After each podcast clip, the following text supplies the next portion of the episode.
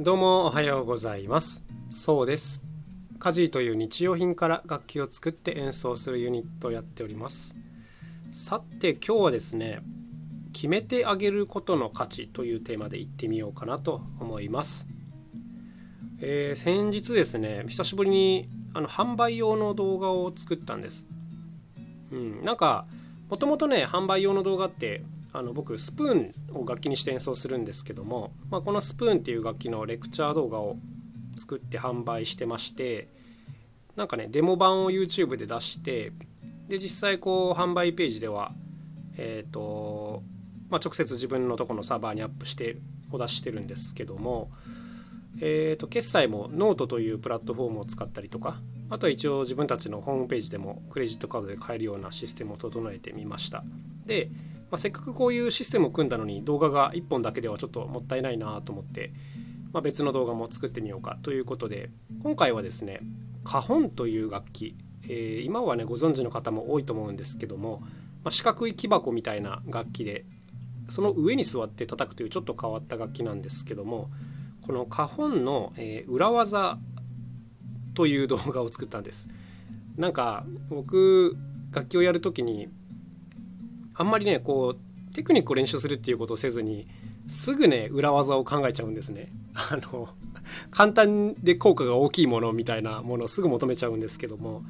まあ何年もやってきてそういう裏技がちょっと溜まってきたのでえーとそれをこう動画にまとめてみてで実際無料版でほぼ全て出しちゃってるんですよネタというのは。なんですけどその販売してるものっていうのはその裏側ですねなんかこんなことをやったけどダメだったよとかあのこれやるにはこういう練習が多分いいよとかあといろいろ実験したらこうなったとかまあそんな裏側の話あのこちらを販売してるという感じです。まあ、もしね興味あるという方はそうだなえっ、と我々家事のホームページからショップというところから見ることができるんでよかったら見てみてください。あの無料版だけでもね相当わかると思います。はい。まあこんな感じでね販売用の動画を作ったんですけどまああのねここからまあ本音なんですけど実際こういうシステムって一回組んじゃうともうあと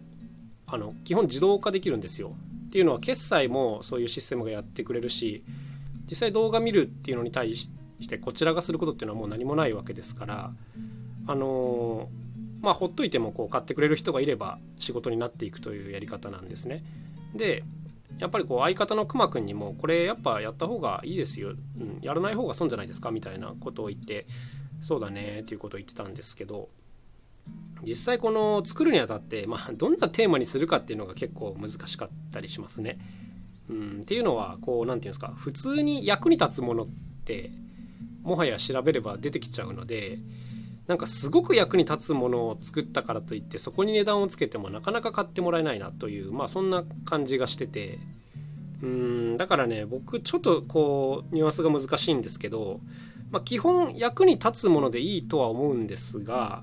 そこにその作ってる本人のストーリーが反映されてる必要があるだろうなと思います。ちょっと難しいですけどね。うん。例えばね今回僕が作ったその花本の裏技っていう動画なんですけどあの途中で僕の自作のものとかがいろいろ出てきたりするんですよ。あのまあ日頃ね手作り楽器をやってるわけですから、うん、こういうのって多分その通常の花本プレイヤーであればあの行き着かない道筋のはずなのでまあ一応こう自分の好きなことを絡めつつまあでも普通にこう役に立つっていうものに結局つなげているという、まあ、こんな感じなんですけどもということで、まあ、どんなことをやってもいいと思うんですがやっぱりこの本人のねストーリーがあの色濃く反映されてるものっていうのは結構価値があるのかなというふうな気がしております。なんとなくねこの間話してた感じだとあの僕たちはいろんな仕事を受けてコンサートしに行くんですけどどこにでもですね音響機材を持っていくんですよ。うん、でこうスピーカーもミキサーもあのマイクとかも全部持ってくんですけどもうん結局その方がまあ早くできるんですね。あの結構ややこしい設定なので毎回その PA さんと相談してるとすごい時間が取られちゃうんです。でその相方のくままは非常にそういった音響機材に詳しいので、まあ、もはやこれはセルフでやった方がいいのではっていうことになってあの基本もう持ってやってるんですね。で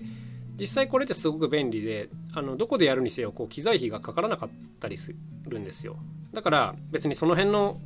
公園でやろうがあのお金かけずにやることができるんですね。ただミュージシャンの中にはこんな何て言うんですかねステージを組むぐらいの音響を持ってるって人は結構少なかったりするのでなんかでもね長い目で見ればねこういうのってお金の節約になってくるかなっていう部分でもあるのでなんかくまくんにはそういうのをこう順番に教えてあげるっていうのはどうですか？みたいな提案をしてみたんですけども、うん、今ねちょっと順番ということを言ったんですけどこのね順番がすごい大事だなと思ってるんですよ。うんなんか今のこのご時世ねやっぱ調べれば何でも出てくるじゃないですか。でなんかちょっとやってみようみたいな時にあの情報の選別がすごい大変じゃないですか。うん例えばうん例えばの話をしますけどあのこのラジオを聞いてもらってであのなんか自分も音声配信始めてみようかなって思うとするじゃないですか。でそういう時に、まあ、ちょっと調べると思うんですよね。どのアプリがいいんだろうなとか、まあ、どんな内容がいいんだろうなとかあの BGM どうしようかなとかまあいろいろ調べると思うんですけど多分あの情報の渦に飲み込まれてなかなか始められないと思うんですよちょっと真面目な人ならね、うん、選択肢がありすぎるっていう話なんですけども、うん、なんかこういう時にですねあのもうこれはまずこれからやった方がいいよ。でこれだけやった方がいいよ。とかそういうのを決めてもらうのってめっちゃくちゃありがたくないですか？うん。なんかこういうねあのー、何かを決めてもらってそれに従ってやるのってあのすごく楽なことだと思うんですよ。うん、でなんかこの何を何からやればいいのかどれだけやればいいのかをはっきりと伝えてあげるっていうのがなんか僕これ今大きな価値だなと思ってて。でこれってあの学校のカリキュラムとかもそうじゃないですか。あの習っていく順番が決まっていて一応ここまではやりましょうみたいなのが全部決まっている。だから教育ってまあ一応プログラム化されてますよね。あの効果的であるかどうかはさておいて一応道筋が決まっているじゃないですか。あのあれが決まってないとなかなか大変ですよね。自分でこう勉強するテーマを決めてどれだけやるかを決めてってなかなかこう誰にでもやれることではないと思うのでうん、なんか大概の人にとってはおそらくこういうやる順番やる量を決めてもらうことってすごく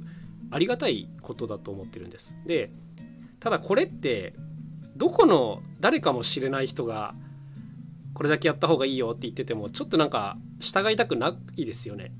あの僕は従いたくないなと思っちゃうんですけどでもこれがね自分の尊敬してる人とかあのまあ、頑張ってる人とかあのそういう人が言ってることだったらあちょっと信じてやってみようかなっていうふうに、まあ、僕なら思うのでなんとなくこういうそうだな、まあ、価値あるものを作るんだったらなんかこの順番を決めてあげる、うん、やる量を決めてあげるっていうのはね一ついいんじゃないかなというなんかそんなぼんやりとしたイメージがありますね。うん、なんか実際こう情報量が多い状況ってすごい辛いですよね。あの僕もこの間話しましたけどあのスマホ用のねマイクを買う時に最初ちょっと自分で調べたりしたんですけど あの